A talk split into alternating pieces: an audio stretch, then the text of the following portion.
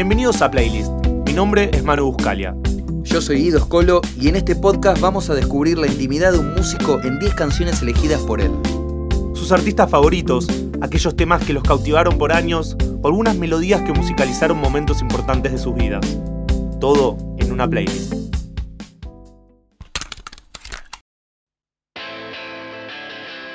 En los 90 integró Mata Violeta y estuvo al frente de Barro. Una década después, le dio forma a la nueva canción acústica argentina junto a Mansa y otros músicos. Un camino que continuó como solista. En 2018 editó cinco finales para el mismo cuento.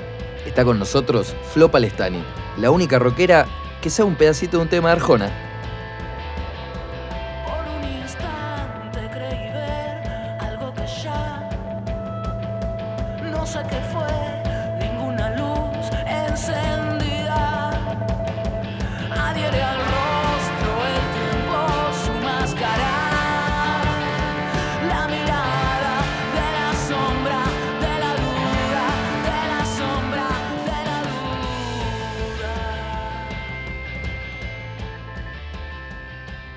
Bueno, Flopa, ¿cómo estás? Gracias por estar acá. ¿Qué tal? Buenas tardes, buenas noches, no sé cómo. somos Depende cuándo le estén dando Somos play. Buenas Exactamente. tardes o buenas noches. Sabes que la, pre- la primera pregunta que hacemos nosotros es cuánto te costó elegir esta playlist, estas 10 canciones, y ya por tu cara veo que no fue fácil. Es imposible. Es imposible. 10 canciones solas, así en parte. Vos me mataste como el- la onda era 10 canciones que te marcaron en la vida. Y 10 canciones es imposible. Hay discos enteros, hay como. Eh, por épocas. Eh, hice una selección un poco nostálgica, vamos a decir. Ok, le podemos decir la playlist de la nostalgia entonces, Un de poco, Flopa. un poco sí, medio la Mochima Graffiti List, que abarca desde el 86 hasta el. Bueno, este ya no cuenta, pero hasta el 97, ponele. Son como los 10 años. Los primeros 10 años en los que escuché música, por las mías, ¿no? O sea, en el 86 como que empecé a escuchar yo mi, mi propia música, que no era la que se escuchaba en mi casa. Y me parece que ahí queda, hay mucho, mucho, mucho condensado. Después seguí escuchando un montón de música y, y mucha más, más amplia, pero como que los que escuchás en la primera que adolescencia o en la pubertad, no sé, es como que te, te pega en un lado. Yo creo que también es por una cuestión de repetición, ¿no? Son cosas que escuché tantas, tantas veces. Eh, no había tanta música como ahora tampoco como para elegir. Tenía 10 cassettes y después, bueno, el que iba saliendo así que te ibas pasando, pero eh, son como tatuajes sonoros. Arranquemos entonces porque ya esto da muchas ganas de entrarle por todos lados. Manu, ¿cómo arranca esta playlist? Esto empieza así, a ver.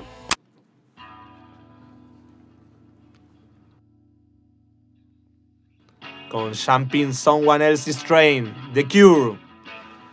El tercer sencillo editado por la banda se grabó al mismo tiempo que su disco debut, Free Imaginary Voice, de 1979, aunque no formó parte de ese álbum. Justo recién dijiste algo de tatuajes y hace poco publicaste un link con un tema de Cure, Push, y escribiste algo similar. Quedó No- fuera de la lista de hoy. no, pusiste no tengo tatuajes de tinta en el cuerpo, pero sí tengo un montón de canciones. Es que sí, te quedan, son. Posta que son tatuajes mentales para mí. la- las músicas, incluso músicas que son, no sé, que eran de publicidades.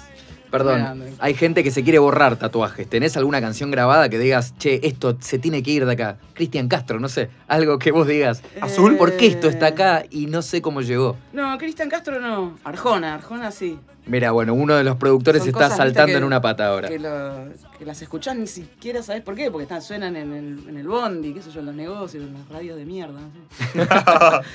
Bueno, pero está. Está ahí y la letra se sabe encima de esas canciones. Porque uno piensa que no, pero aparece una Y canción de Arjona. fra- pequeñas frases quedan porque realmente Sí. el tipo es un artista en hacer esa mierda. O sea, ver, hay que reconocerlo. Es un profesional. Es un Sí, sí. profesional.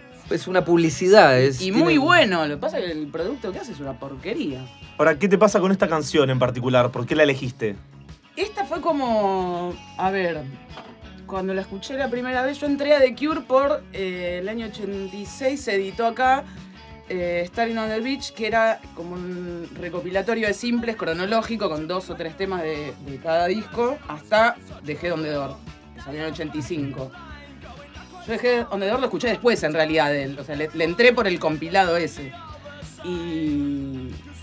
Y era como, bueno, qué sé yo, estaban los temas como más pop de, de Dejé Donde Door, como, no sé, estaba en Between Days, estaba Close to Me, que era así como lo más pop, pero y, y por ahí le entré, pero lo que más me llamó la atención fue como ir a lo más viejo, no sé, 10, 15 sábado a la noche. Te lo digo en castellano porque los tenía en cassette en castellano.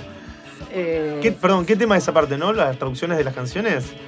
Se han llegado a Sí, traducirnos a los Beatles como los grillos acá, por ejemplo, en su momento. Cualquier cosa. Eh, y fue como lo que más me impactó de un sonido como más crudo, me- lo menos comercial, digamos. La primera vez que escuché con unas guitarras así locas, este, no me parecía una producción. En ese momento ni sabía lo que era una, la, un disco ni lo que era una producción, digamos, pero mi oreja identificaba que, que era diferente a, la, a toda la otra música que yo conocía. Tenía algo particular.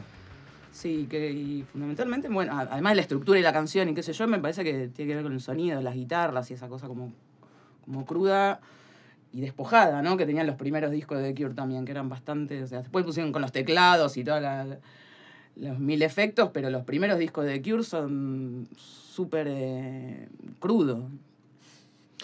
Si hablamos de una guitarra muy reconocible, tenemos que pasar a la segunda canción de la playlist. Half a Person, The Smiths, esa guitarra de Johnny Marr. Es imposible no tener ese sonido en la cabeza. Canción de 1987 salió como lado B del single Shoplifters of the World Unite y después fue incluida en el compilado Louder Than Bombs. La canción trata sobre un personaje que a la edad de 16 años llega a Londres y le escribe una carta al narrador diciéndole que le gustaba más cuando él era pobre. En varias entrevistas has dicho que Morrissey es un, un referente para vos. ¿Qué Sí. pasa con Morrissey hoy? Por ejemplo, vamos a hablar del Morrissey 2018. Está viejo y como toda la gente cuando se pone vieja se le resaltan, digamos, sus características de siempre. Que, ¿Vos te parece que es decir pe- inevitable? Decir pelotudeces, digamos. En una, en una de las eh, de los episodios anteriores justamente hablábamos de cómo cuando uno crece al final termina quejándose de las cosas que cuando tenía 20 años le parecían emocionantes tal vez. ¿Crees que es inevitable que pase eso? Es medio inexorable, sí. Ahí, no sé, debe haber un, eh, honrosas excepciones como en todo, pero en la generalidad los hippies del ayer son los conservadores del hoy. Es así, qué sé yo. ¿Y cómo se cambia? ¿Cómo, cómo evolucionamos? No, no, no tengo la respuesta para darte, lo lamento. Pero Eh, es una buena sigo hipótesis esa. participando. Hay como un efecto aburguesador, podríamos decir, no sé. Sí, sí, eh, no sé, depende mucho de la vida de cada uno también, pero eh, sí, te vas ayornando, qué sé yo, vas teniendo, te- a medida que creces tenés más temores, si tenés hijos ni te cuento, te volvés como otra persona, no sé. Está la famosa frase de joven sos de izquierda y de grande sos de derecha. No sé si alguna vez se la han dicho. Bueno, vos seguís con tus ideas, dale, ahora zurdo vas a ser cuando tengas 50 No es y que se- trabajes. A ver, no es que se cumpla siempre, pero No, es una claro. característica que, que- que se nota. Después que yo tenés viejos como Neil Young, que me- Claro, claro. que sigue siendo un viejito piola. Hasta que nos enteremos de algo que no nos gusta, ¿entendés? No sé. Eh, ¿Qué sé yo? Eh, Bueno, pero no es, sé, él siempre fue. Morrissey siempre hizo declaraciones como explosivas, como que siempre fue polémico desde, desde que arrancó con los Smiths. O sea, él era gana de molestar. Y digamos que en este momento. El tema es que en este momento me parece que estamos viviendo en, en- en la generalidad como una, un ambiente de corrección política que, que no da lugar a, a las cosas que él, que él dice, que son cosas que él dijo más o menos siempre. digamos. No, Claro. no, a mí no me sorprende. Yo creo que tiene muchos nuevos fans, Morrissey. Y no sé, te hablo de los últimos 10 o 15 años nuevos. ¿no? Entonces, eh, como que por ahí sorprende porque vos decís, no, bueno, un tipo que canta tan así, bueno. ¿Sabes qué? Hay gente, hay artistas geniales que son personas de mierda. Eso es lo que me parece que no- nos empieza como a, a, a cambiar un poco la cabeza y decir, bueno, ¿a quién tenemos ahí arriba y por qué? Yo, a mí me sigue emocionando. Yo escucho los, los Smiths, para mí está allá arriba. Y después los discos solistas de él me parecen eh, eh, genialidades algunas canciones. Y en ese caso. no quiere decir que yo comparta todo lo que él piensa o todo lo que él expresa, Sí. pero qué sé yo, musicalmente o la, ya la misma voz de él, es- para mí es como cineatra. se separa artista de, de persona, entonces.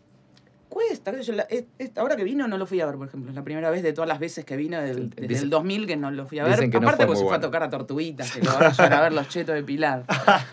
Eh, Pero. No es para la gente como uno, eso está lejos.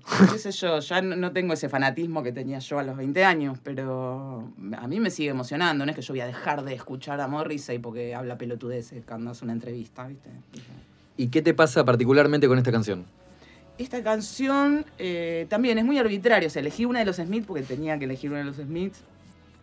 Eh, yo la, la tuve la primera vez en un compilado, en algo muy parecido a lo de The Cure, que pasó, fue todo en esos años, así entre el 86 y el 88, ponele. Eh, había salido un compilado que se llamaba The World Won't Listen. Y ahí estaba este tema, que también eran recopilaciones de simples, los Smiths se la pasaban haciendo simples, eh, que es de la época de The Queen is Dead. O sea, en realidad yo el primer cassette tuve, que tuve mío fue The Queen is Dead. Arrancaste flojo. Es que era Más una menos. época tremenda. Cuando me puse a hacer el recuento este, dije, bueno, voy por año. Te- y te juro que entre el 85 y el 89 era todos los años así. O sea, todas estas bandas gigantescas sacando unos discos increíbles. Eh, y esa fue como la, la primera data que yo empecé como a asimilar, qué sé yo. Me tocó esa. Bastante bien, ¿eh? Le damos stop y play al próximo. ¿Cómo sigue, Manu? De Jesus and Mary Chain, Down on Me. La cuarta canción del segundo disco de los escoceses, Darklands, de 1987, un clásico de la banda. Este es un tema con una letra bastante pesimista. Como casi todos los de. Y, y vos, al comienzo de la charla, empezaste diciendo que era una, una lista media nostálgica. ¿Preferís las canciones oscuras a las Sí, alegres? Sí, definitivamente. Me gustan canciones alegres. eh, me cuesta más encontrarlas por ahí o no sé. Eh, pero fíjate que también, no sé, yo juego un poco en, mis propias canciones también con eso, como decir, bueno, la letra es un bajón, pero la, la música lo contrasta tanto que es como decir, bueno, se banca. Y- se banca la manera de decirlo. ¿Y por qué es- pensás que es eso? Digo, preferir como las canciones, las letras más, no sé si pesimistas, oscuras. eh. Me parece que interpelan un poco más, como que te eh, tiran de la puntita de algún ovillo, de algún rollo que todos tenemos, ¿no? Eh, la felicidad como está buena para vivirla, pero mm, en una canción, se- no sé, es algo que es una canción para bailar o... No sé, no me llama tanto la atención. Tiene que estar, o sea, de- muy bien construida. Necesita como no sé, por, por ahí es como, como bajarle la vara a las canciones, ¿no? En un punto. Decir, bueno, es más fácil escribir sobre un bajón que sobre algo que está todo bien, porque ¿de qué te agarras? Es como hacer una película en la que eh, no hay conflicto. Y bueno, ¿qué pasa? No pasa nada. Algo, tiene algo, algo te tiene que mover. A mí lo que me mueve es, eh, no sé, son esas cosas que son conflictivas de alguna manera. Es, es lo que nos enseña Arjona en sus discos, ¿no? Que el conflicto es importante. Eh, No volvamos a Arjona, por favor. No, le- la verdad, o sea, me da mucho rechazo a Arjona, pero nunca le presté tampoco atención a las No, letras, no, igual, más allá de, de- Sé que habla de la menopausia en algunas, de algunas cosas horrendas. Bueno, a ver qué viene Guido. Don Cornelio y la zona, Cenizas y Diamantes. Quinta canción del álbum homónimo debut de la banda de Palo Pandolfo. Disco producido por Andrés Calamaro. Es la única canción argentina que tenemos en esta lista de 10 canciones. Sí, porque está por la época también, ¿viste? ¿Eh, por qué? Porque agarré esa época, entonces en esa época no estaba esa, podría entrar alguna de Melero, eh, alguna de Sumo, pudo haber entrado. Pero ya los dejaste Pero afuera y está este. Don Cor- es que Don- es como, viste, ahora Spotify te manda lo que más escuchaste en el, Bueno, yo esto es lo que más escuché en esos años, ponele, una especie de, de algoritmo propio. Eh, y este disco me partió la cabeza. El tema porque, a ver, si hubiera sido más rigurosa, te tendría que haber puesto como el corte de cada disco, más o menos porque era lo que empecé escuchando por ahí por la radio. Entonces hubiera sido Ella Vendrá, ponele Que el día que lo escuché en la radio me quedé como, "Ah, ¿qué es esto? ¿No? Eh, y este disco, sí, lo regasté. Me interesa esa sensación que decís Ahí el día que lo como la escuché. parte ac- acústica también me gustó. ¿Y qué te pasa la primera vez que escuchás una canción? De esta manera, por ejemplo, que de- decías, la primera vez que la escuché, dices, "Ah, ¿qué, qué es eso? ¿Cómo se traduce después en voz? ¿Qué te genera para componer? es algo ¿Cómo, ¿en qué te parecido a cuando eh, conoces a alguien que te gusta mucho y decís, ah, ah, que, con el- que te, que te late fuerte el corazón, no sé, es una estupidez, ¿no? Con lo que te pase con una canción, pero algo así, como que te sorprende mucho y encima era en esa época donde nada, pasó por la radio y pasó y estabas así, viste, no llegué a grabar y me quedé un, un cuarto de tema hacia el final y escuchaba eso después, hasta que la volví a encontrar para volver a grabar, para grabarla, hasta que me iba y me compraba el cassette, pero era como descubrir la música a través de la radio. Qué generación sencilla que somos nosotros con Spotify, ¿eh? no tenemos tanto problema para No grabar. te, cre- no te creas Mm. igual, ¿eh? Y hay sobreinformación, es, es más complicado es tal vez demasiado llegar para a elegir algo. como... Sí. Para detectar qué es lo que te gusta también. Es como que te colapsa la máquina en un momento, ¿no? Tanta data, tanta data, tanta data. No sé cómo es este agarrarlo de cero, o sea, no haber, no haber escuchado música de otra manera y empezar de cero seguramente debe ser eh, mucho más fácil asimilarlo. Eh, cuanto más grande te pones, más te cuesta adaptarte a las nuevas cosas que vienen. Y ahora, con respecto a eso, ¿crees que se pierde algo con el tema de las playlists, eh, Spotify, que muchos, no sé, los chicos más jóvenes por ahí escuchan canciones y van saltando y por ahí se perdió como el concepto de álbum un poco? ¿Qué, qué te parece a vos? Mira, si se pierde algo, se está ganando algo, seguro, de alguna manera.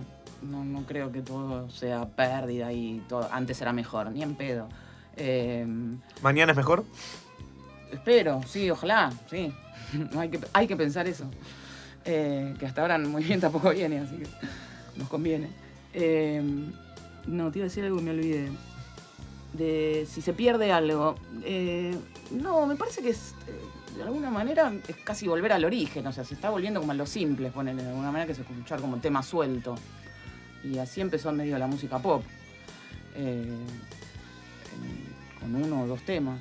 Y, y ahí vos vas mechando entre los artistas que te gustan. No, me parece, en realidad me parece que está re bueno. Después, si vos sos curioso y algo realmente te gustó mucho, vas y te escuchás todo el álbum. Pero me parece que con los tiempos también que se manejan ahora de, la vida en general, eh, eh, hay- es raro encontrarte 50 minutos para escuchar un disco entero, Mm. ¿no? Transporte público. Sí, transporte público mientras limpias la casa, mientras estás haciendo otra cosa, pero qué sé yo, hay gente que todavía igual se sienta en un sillón con sus auriculares y su super equipo y se escucha un disco entero. Son los menos, cada vez es como que se van poniendo. Es una costumbre vintage. ¿Quién es Palo en tu vida? Porque vos tocaste con músicos de él, es un Mm. referente muy importante. ¿Quién es para vos, en tus palabras? Y sí, para, es como, digamos, de las bandas de acá, también es como la, la- la primera a las, a las que llegué por como por mi cuenta, por elección, no era algo que... No venía heredado de mi hermana, por ejemplo. Yo tengo una hermana de cuatro años más grande escuché mucha música, este, porque llegaba a través de ella, de un novio que tenía ella que era muy melómano y que traía cassette grabados con toda data, así como traía The Cure, Los Smith, Bauhaus, eh, Sumo, todo mezclado, así como en compilados. Qué oscuridad, ¿no? El- Sí, el no- sí, ese era- novio. Eran las épocas también. Sí, sí. Y era ese palo, ¿no? Eh, y palo, sí, para mí fue como. como re importante, pero porque aparte me gustaban mucho las letras, es como que no. No sé, como que le, le creí todo. Le creí todo. En algún momento igual pensé que digo, bueno, lo que haga este tipo me va a gustar siempre, cualquier cosa que haga. Y después de más grande ya no me pasó tanto. Vas perdiendo un poco la ilusión. Pero sí, este disco y el, y el segundo de Don Cornelio también, cuando salió Patria o Muerte, fue como la, locura, directamente. Sonido todo roto, estaba todo mal, pero era lo que, era lo que me gustaba. Encima, la primera vez que lo escuché, lo que- se me había roto el grabador, me habían prestado un grabadorcito mono. Entonces me prestaron el cassette, que era estéreo. Y estuve muchos meses, muchos meses escuchando la mitad del disco. Uf, claro. el- ¿Y sabías que estabas escuchando no, la no, mitad? no o- tenía la menor idea. Claro, es y el día, eso. Y el día que volvió mi grabador y lo puse es como que era otro disco con un montón de cosas más. Wow, ¿de dónde salió esto? Re loco. Bueno, pero está bueno. Ahí entendí el concepto de estéreo. definitivamente. ¿Edad? Y año, estamos hablando del 87, ponele 13 años, 14. Una niña. Bueno, vamos al próximo tema. La lista sigue de esta manera. Esa batería que estamos escuchando. The Stone Roses, Shut You Down. la novena canción del primer álbum de los británicos, Stone Roses. Una canción relajada, con una letra arrogante, bien del estilo de la banda.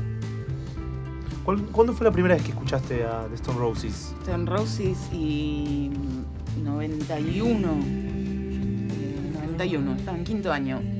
Los conocí a través de eh, unos pibes de otro colegio que tocaban en una banda con los que nos fuimos juntos. Mi colegio era muy chiquito, entonces para irnos a Bariloche nos tuvimos que juntar con otra división de otra escuela. ¿A dónde vas al colegio? ¿Por dónde vivías? Eh, en Villa del Parque, Villa del Parque. colegio Juan de Justo.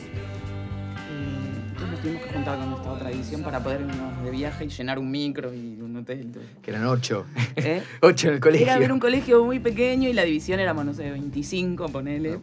Iban en un. No, yo también me fui Eh, con en el un barco, En la combi por ahí llegábamos. si no. Bueno, Claro.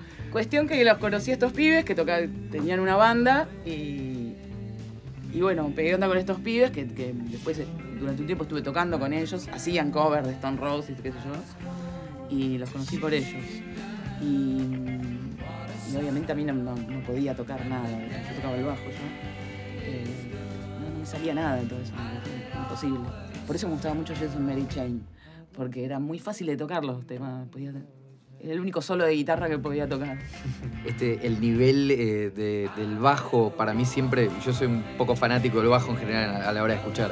Y todo lo que pasa con Stone Roses es maravilloso. Y todo lo que pasa con toda la movida de Manchester en general es maravilloso, que te deja. Manny es Temblando. tremendo. A mí me gustan mucho las bandas de Manchester, casi todas. Y esta banda en particular me parece que tiene como un doble mérito y es que hicieron un montón con nada. O sea, tienen. Este es el primer disco, después viene Second Coming. No sé si sacaron otro al final ahora en estos años que volvieron, no lo sacaron. Amagaron, amagaron y nunca lo sacaron, ok. Eh, o sea, tienen dos discos. Second Coming está bueno. No, Pero no, pero el disco este es este. Es ese. De principio a fin, todos los temas. Es una catarata de éxitos, todos. Todo, Y todo. con eso solo siguen llenando estadios. Es una de mis bandas favoritas, con un disco. Ya está, no necesitan más. Otra, bueno, los Smiths más o menos. ¿eh? Son cuatro, oficiales tienen cuatro discos. Pasa que. No sé si sentís como que, bueno, qué bueno que estaría que sigan sacando cosas porque me van a seguir encantando, o, o es esto, si sacan uno más la cagan. Cagarla, qué sé yo, ¿no? Bueno, no Si cagarla, tienen pero. ganas de seguir tocando y necesitan vivir de algo, que lo hagan. No se borra, ¿no? Como un mal disco no De borra. última una- yo no lo escucho. A mí, de hecho, me pasa como, no sé, de Cure yo le seguía hasta Kiss Me, Kiss Me, Kiss Me, hasta Wish, con toda la furia. Y después de ahí, bueno, escuché un par de temas sueltos, pero no me tengo toda la discografía de The Cure hasta, hasta ayer. Ahora van a sacar un disco de nuevo, dice. Sí, sí. Eh, El año que viene. No sé, una también es como que te, te bajás del tren cuando, del tren ese cuando querés, qué sé yo. Yo, igual en, en todas estas canciones que elegí hoy, también, viste, te, te- te vuelvo a decir eso, es como. Son cosas que escuché tantas veces y en, en un momento que estaba tan como abierta a, a- a chupar música, ¿entendés? Como, como conociendo cosas que. Me parece que tiene que ver con eso también. Yo no sé qué efecto le produce a alguien que lo escucha hoy, así suelto ese disco. No, y, no- y no en su momento, ¿entendés? Como que me parece que las cosas tienen un momento, un, un, eh, un contexto, qué sé yo, que, que hace también que te pegue de otra manera. Seguido nos vamos para otro lado ahora. ¿Qué onda con esto? A ver. Seguimos viajando con esta lista. Cambiamos nuevamente de idioma. Caetano Veloso haciendo Orazao a Tempo, incluida en Cinema Trascendental de 1979. Hay que empezar a hablar un poco más, más abajo ahora porque esto cambia las revoluciones completamente. Fue uno de los cortes que más trascendencia tuvo del disco, junto a Lua de Sao George y Beleza Pura. El mantra repite tiempo a lo largo de la canción. Tempo, tempo, tempo, tempo. ¿Cómo es tu relación, Flopa, con el tempo, tempo, tempo? Con el- pasado, el presente, cómo te llevas con el futuro, dónde vivís. Viste que hay gente que vive en el futuro Acá todo el tiempo. Caballito. eh, el futuro, no. Hay gente del pasado. No, soy más por ahí de ir al pasado que al futuro. Eh, vivo en el presente, claramente, bastante. Eh, y si me voy a algún otro lado, en general es al pasado. El futuro no tengo idea, no sé, es como... Sí, bueno, es, es imaginar, yo, es fantasear, pero no... Para mí la fantasía como que no tiene tiempo tampoco, es como es un no, un no tiempo, un no lugar. Eh, y no sé, y como en Caetano esto fue como un volantazo en, en la escucha musical. Como que. Como podrás ver, venía todo muy anglo el, el- el asunto. Como te decía, no sé, Melero, Don Cornelio, este, Soda en ese momento. Eh, Virus. Pero Caetano me abrió como una ventana. Ah, bueno, el mundo musical es. me dio la idea como de universo. Lo puedo ver hoy eso, ¿no? no en ese, Ujú. Claramente no en ese momento, pero. Como decir, bueno, el mundo musical es mucho más que estas cuatro bandas que me gustan a mí, que hacen todas más o menos lo mismo, variando los efectos de la guitarra, como otro enfoque, otra eh, no sé, como que ahí descubrí también la canción, la canción. Eh, más allá de la forma de, producirla o de presentarla. Eh, y nada, empecé una sensibilidad y un buen gusto y un todo, que hace todo bien. Cuando lo escuché, o sea, estaba, lo escuché en disco, en un cassette grabado que me habían prestado. No sabía ni el nombre del disco, no tenía idea nada. Y pasaban y en la época no sé, escuchás los otros temas y son medio música como para gente más grande por ahí. Y a mí lo, me acuerdo que me impactó este tema por esa cosa de la acusticidad también, ¿viste? Que es como un, eh, salirme de toda esa música de, de- de efectos y de flangers y de, y de cosas para ir a la... Dije, ah, esto es, esto es verdad, esto es así. Y bueno, a partir de ahí como que empecé también a bucear un poco más en, en la música brasilera y descubrí que es otro, otro mundo inabarcable, como que se, se me abrió el, el panorama a otras cosas que no fueran, digamos, el, el rock darky de... Hay vida por época. fuera del dark. Claro, bueno, y te abre mucho la cabeza. todo. ¿Y por, para qué otros lados viajaste, por ejemplo, con esto? Porque uno arranca, entra en Brasil y dice, bueno, pará, entonces en África también hay otras cosas. Y Eh, no, pero en África ya hasta el 2000, hasta que no tuve banda ancha, al África no llegué. no, no entramos ahí. Ok. Pero de ahí sí me bajé música egipcia mucha. Mirá, no, no tengo idea qué es música egipcia. Eh, No tengo idea, ¿eh? en una época hasta yo trabajaba en un portal de internet donde teníamos un caño de banda ancha, casi como esta mesa, más o menos de ancho. Y, y estaba, era la época de Napster y todo eso era de bajarte y bajarte, bajarte sin parar. Y había descubierto una mina que llamaba Olum Kulsum. Bueno, estoy diciendo cualquier cosa. La cuestión es que una vieja que era como la... Mer- Llegué a la conclusión, bu- buceando data por internet, que era como una especie de Mercedes Sosa egipcia. No, Ah. me, me vuelvo loco. Tipo, me la imagino en una pirámide. ya. 40, una discografía de 40 discos, la, No. la mayoría en vivo, en lugares que llenaba carpas gigantes llenas de gente. Era una ídola total. Cantaba como canciones tradicionales egipcias. Eh, y tuve una época, estuve bastante copada con la vieja esta. No te digo que me escuché los 40 discos, pero 5 o 6 les, los giraron sin parar. Uno de nuestros invitados fue Lautaro Barceló del Estrellero. Le vamos a pasar el dato porque tuvo una lista muy extraña. Seguramente la música egipcia le pueda llegar a gustar.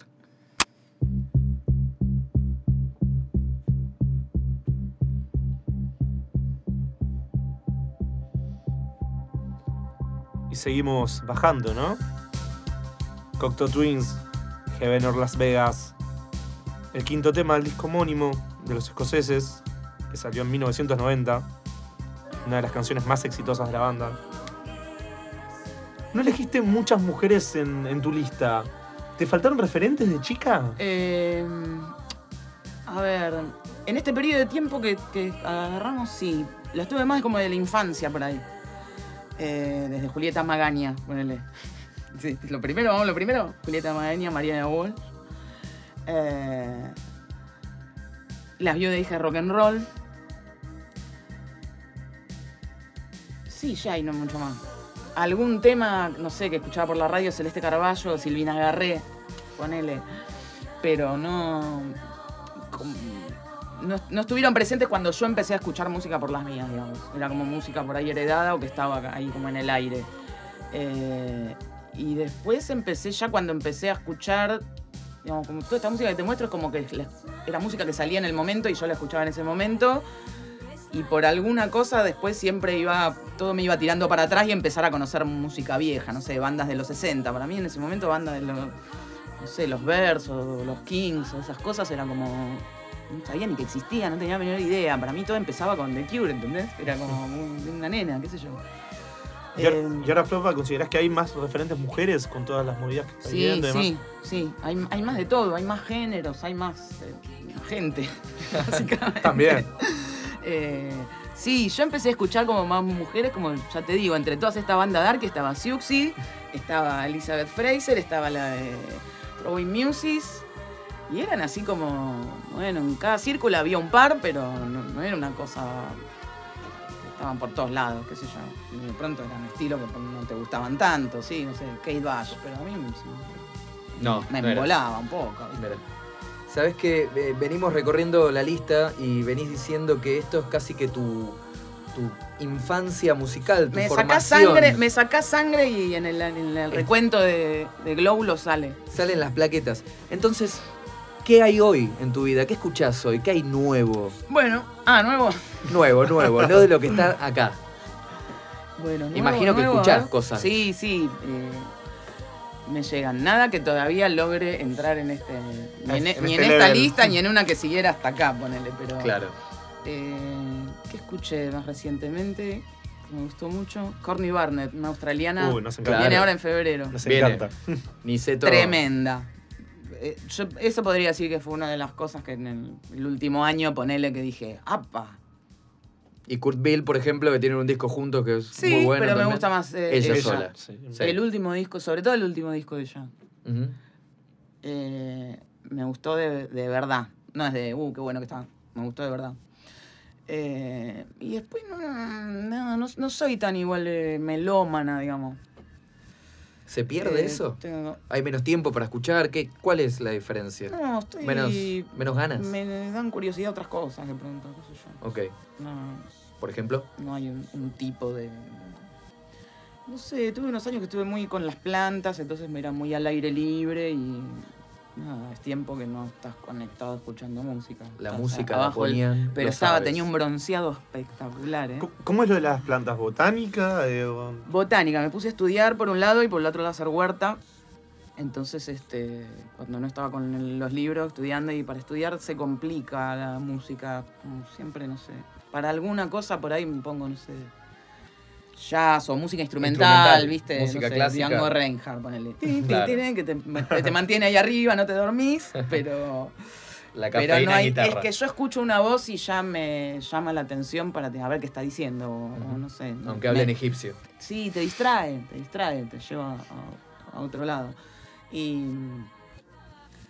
Nada, y bueno, y con las plantas eso, me estu- estuve dedicando como a hacer huerta eh, y a estudiar un poco, sí, química, botánica, todo eso. Entonces. eh, ¿Estudiaste en algún lugar o de- por tu de- cuenta? Dejé un poco la, la música de lado como actividad de. O sea, la ponía porque mientras estaba haciendo alguna otra cosa, pero no es que, uh, a ver esta banda nueva y qué sé yo.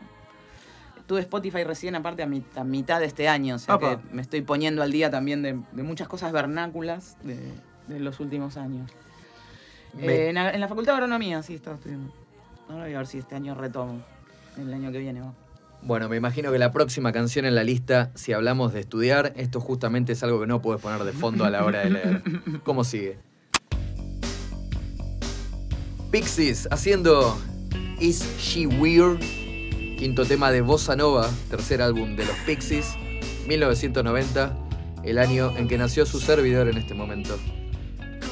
Tema clásico de los Pixies. No te agarres la cabeza, flopa. Con el sonido de guitarras estridentes, la estructura quiet, loud, quiet y una letra plagada de imágenes extrañas. No es un tema de los más hit que tienen ellos. ¿Qué es este tema para vos? ¿Por qué entra en la lista de flopas? Para mí es el hit de este disco, sin duda. Pero no es uno de los discos más aclamados tampoco. No, pero yo lo escuché en el momento que salió. Entonces eso para mí es como... eh, después no, Doolittle, para el disco de los Claro. Pixies es Doolittle. Pero yo lo escuché un par de años después de Doolittle, como llegó y todo eso. Eh, y no sé, estos también me volaron la peluca porque vinieron a dar vuelta a todo. Las vueltas de, lo- la- las vueltas de las canciones, la forma de... de- no, no, no- no se parecía a otras cosas que, que había escuchado tampoco, como se cagaban en, en todo. La forma de cantar, tú hacías cualquier cosa. La forma de cantar es algo que no, no se entiende todavía hoy. Yo todavía no lo puedo Eh, entender eso. No sé, me pareció muy novedoso por ese lado. Refrescante, te puedo decir. En vivo los viste, son atronadores. En vivo No. te pasan por encima. ¿No los viste? No, no sé qué, qué mierda estuve haciendo cuando vinieron que no fui, no Plantas. sé, algo. Plantando. No, no, fue antes de las plantas, esto fue mucho antes, no sé, no sé. Pero hace poco vinieron también. ¿Hace cuándo fue la última vez? Hace dos años, creo. Sí, dos o Producción tres, me puede confirmar. Un Lola Palusa creo que fue. No, festivales no, voy. Imposible. ¿Por qué? ¿Qué te pasa con los festivales? No me gustan los lugares donde hay tanta, tanta, tanta gente que ve, está, eh, no escuchás una mierda, no ves una mierda. Estás dos días para ir al baño, tres días para tomarte una birra. Me parece un horror. Y la birra te sale un riñón, ¿no? Digamos también eso. porque Un festival, la birra, ¿cuánto está? no, ¿Cotiza? No, no la paso bien, o sea, hay gente que. Yo entiendo que los pibes ahora es como el evento social, o sea, es ir a ese quilombo club de gente, de, ah, es eso. Bueno, yo no. No disfruto los shows, eso me pasa. Y vos decís, bueno, pero tenés 50 bandas para ver. No hay, no hay manera de que veas más de tres en una noche porque te explota la cabeza. No, te, no puedes asimilar además. ¿Y tocar en un festival? No, no toqué en festivales grandes tampoco. Estuve a punto de tocar alguna vez en un Pepsi Music que me habían medio metido de pre por un coso y cuando fui a ver el contrato le dije, no, pedo, te firmo esto. ¿Por qué? ¿Cómo, cómo estaba el Era contrato? una porquería. Sí. Y decía, bueno, vos tenés que hacer todo, vos tenés que poner todo, te pagamos dos pesos. Tu alma Tocás del media hora y rapidito, ¿eh? Rapidito, rapidito. Que... A las 2 de la tarde sin sombrillas. ¿Por qué? ¿Por qué tendría que hacer eso? ¿Cómo sigue esto, Manu?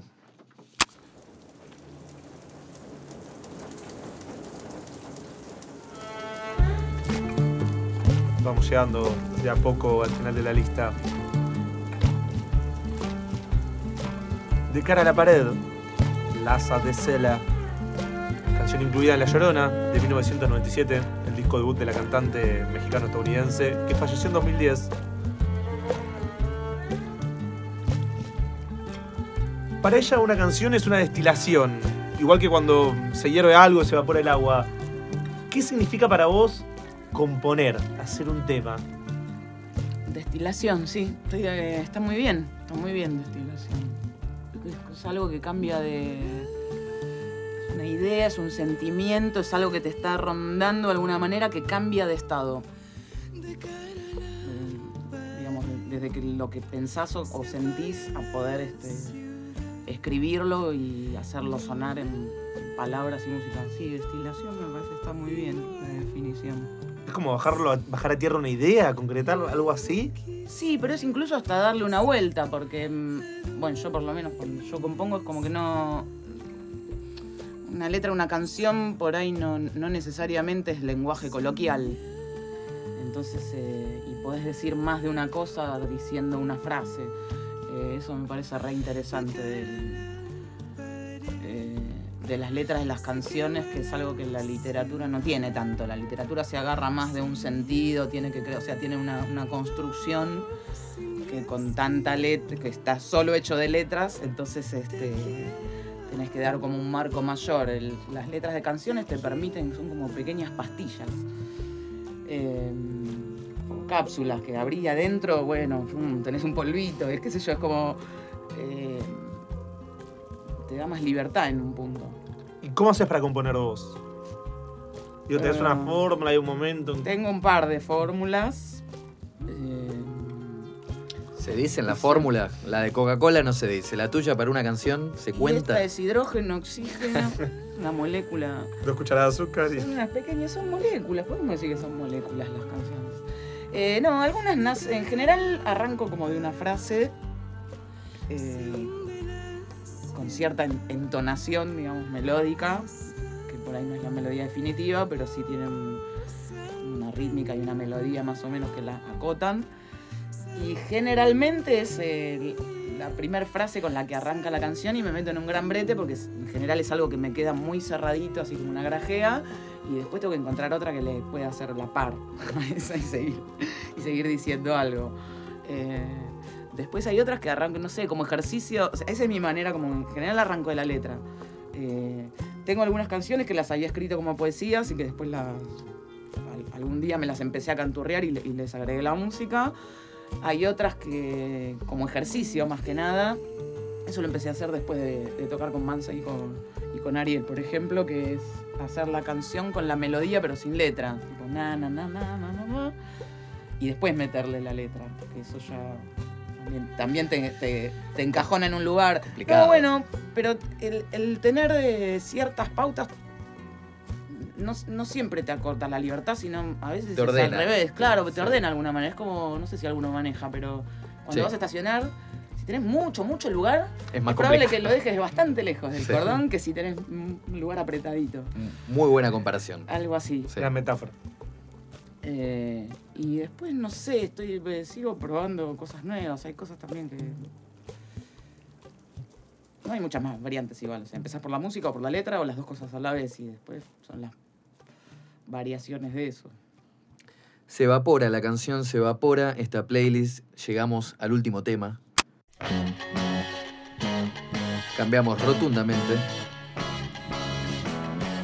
The Birds, haciendo Why,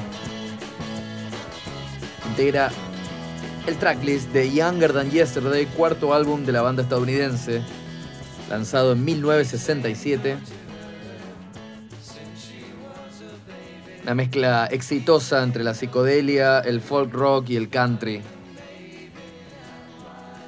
Y hay una idea que sobrevoló un poco la época, que era que este disco alejó a ciertos seguidores, eh, un poco más acostumbrados a los hits, tal vez, pero sumó a otros más pendientes o interesados en el concepto integral de lo que era el disco, digamos. Sí. Eh, ahí, también. ¿Cómo, cómo es eh, este disco para vos, este tema? Está en las plaquetas también, veo, en los glóbulos. Eh, los Birds es algo muy gracioso que me pasó porque era una banda que yo la. No sé, iba al, al lugar, qué sé yo, a bares, a boliches, no sé. Y le escuchaba y, y siempre preguntaba, ¿qué es esto? De pronto escuchaba una música y le preguntaba, bueno, ¿qué es esto? Los Birds, me decían, pero me pasó infinidad de veces. Y no, lo termina, no los terminaba de registrar de alguna manera, pero, los identi- pero sí los identificaba porque cuando escuchaba paraba la oreja y decía, esto me gusta, ¿qué es? Los Birds. Bueno, así no sé cuánto tiempo estuve. Comienzo Alzheimer también se llama eso, ojo. Pero era muy chiquita para mí. Pero bueno, Y, y nada, ya como más de grande acá, en los últimos temas ya medio pegué volantazo con las. Bueno, Laza la escuché en el 97 también, salió. Eh, pero bueno, era parte de lo que te decía un poco de Catano, ¿viste? De, de esa cosa de, de abrir un poco más a, a otro tipo de Otro música. panorama. Sí, y bueno, en el caso de los Birds fue como la entrada para ir un poco para, para atrás. Ya me había pasado con los Kings un poco, pero de chica como que no los entendía. O sea, los conocía, escucha- había escuchado, no sé, You Really Got Me, tenía una banda con la que hacíamos un cover de Got Me y, y otro par así como gancheros, pero no. Nada, era como haber escuchado, qué sé yo, la Chicken to Ride de los Beatles y decir, ah, los Beatles son esto.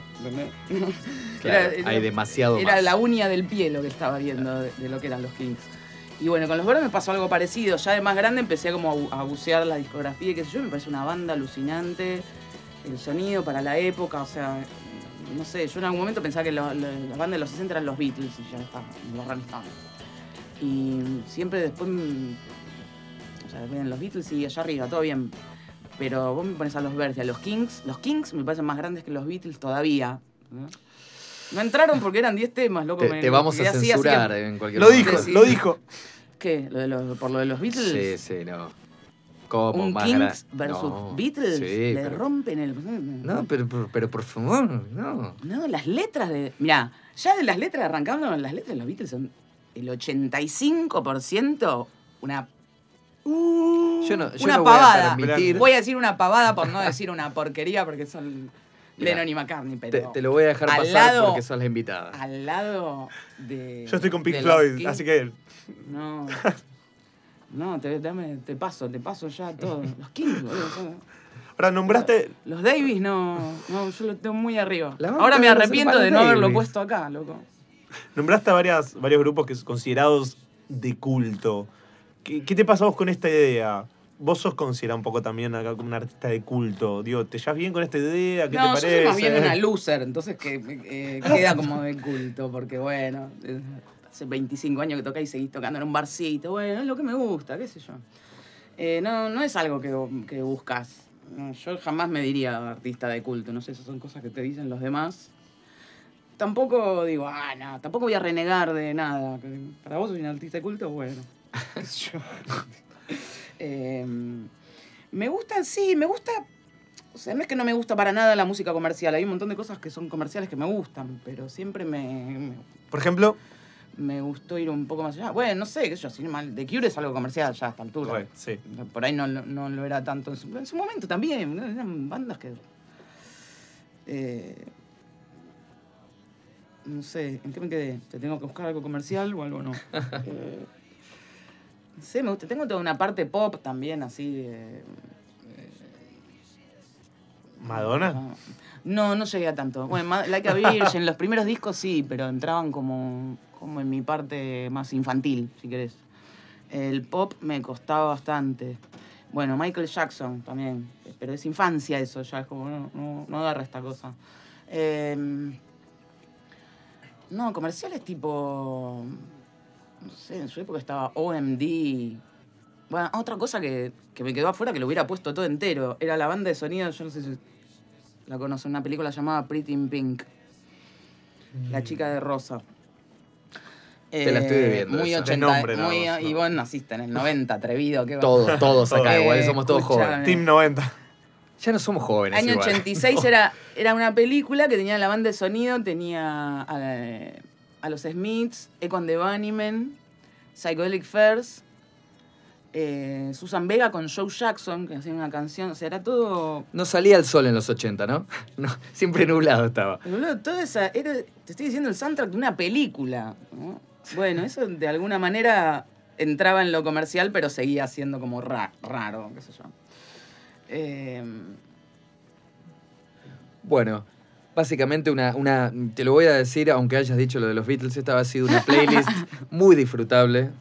La verdad que una gran selección de temas. Y más que termina la temporada, es la última. Así que Flopa, gracias por pasar, por bueno, charlar. Muchas gracias por la invitación, un placer. Sí, gracias por estar acá. Y una linda playlist para escuchar bajo la lluvia, ¿no? Cuando- Sí, o a punto de, no sé, agarrando una gilet, tal vez. Mejor sí, no. para tanto, pero mirá que No, no, no, te digo que me rescaté porque hice tres listas alternativas y esta era como la más friendly. No me quiero imaginar a Flopa otra- haciendo una playlist, ¿no? No, Porque había otra que tenía Birdie Party, eh, tipo Bauhaus, todo así era más. Upa. Ok. Esa sí era.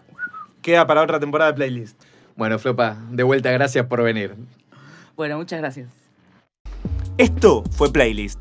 Las 10 canciones de este episodio ya están disponibles en una lista en Spotify junto al resto de los programas. Nos encontrás como Broca. También nos podés buscar en Instagram y Twitter como arroba una playlist. La producción de este programa estuvo a cargo de Ilan Cases y Lucas González. Nos vemos cuando le des play al próximo capítulo.